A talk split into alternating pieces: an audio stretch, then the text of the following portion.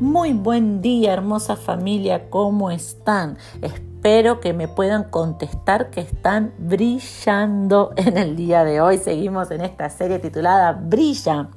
Y quiero hablar de algo muy especial y muy importante en esta mañana. La idea de que somos luz y que a través de nuestra vida vamos a impactar a otros, muchas veces la confundimos con ser perfectos. Ustedes me escucharon muchas veces a mí decir que Dios es perfecto y eso es suficiente. Dios no pide que nosotros seamos perfectos. Y brillar no quiere decir que vas a ser perfecta o que vas a ser perfecto.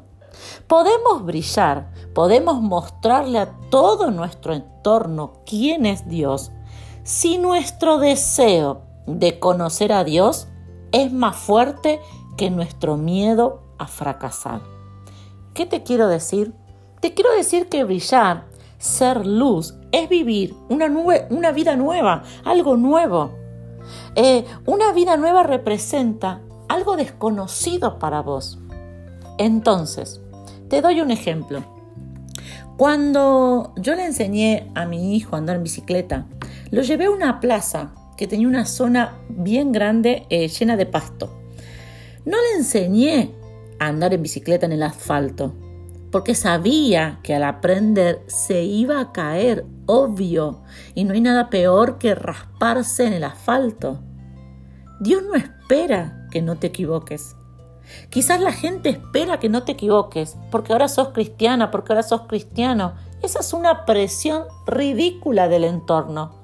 Sus discípulos se equivocaron y Jesús no los descartó.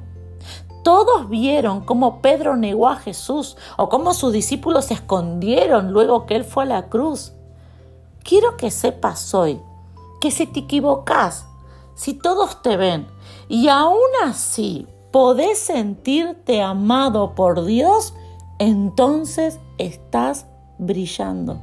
Que si te equivocas y aún así podés pedirle ayuda a Dios, ahí vos empezás a brillar que si vos te equivocas y podés pedirle a Dios que te levante, entonces estás brillando.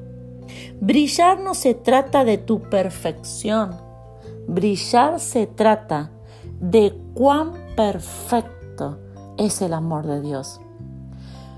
Para nosotros poder brillar, nuestro entorno tiene que conocer el amor de Dios.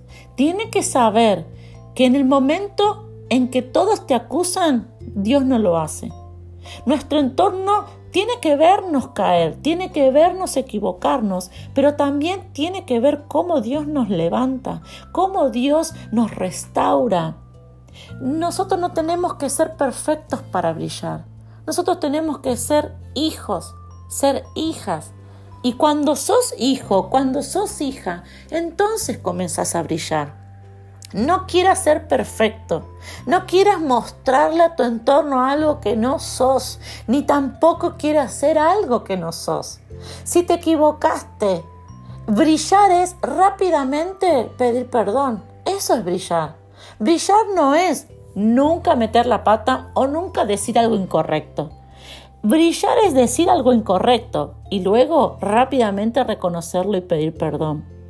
Brillar no es no equivocarse nunca. Brillar es tener miles de errores, pero siempre contar con la misericordia de Dios todos los días. Brillar es poder pasar por momentos muy difíciles, pero no perder la fe. Eso es brillar. Oremos juntos en esta mañana. Padre, yo te doy gracias porque tú no eres el que me exige perfección. Quizás Padre, me equivoqué y perdóname. Perdóname porque quise ser perfecta, porque quise ser perfecto. Y eso no es brillar. Ponerte a ti en alto es mostrarle a todo cuán amoroso eres.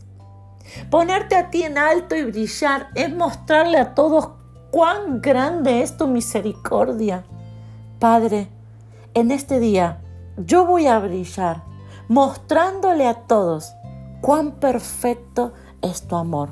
No se trata de mi perfección, sino que se trata de tu amor. No se trata de que yo hago cosas y tú me amas, se trata de que tú primero me amaste y luego yo puedo vivir, caminar, soñar tranquilo, tranquila.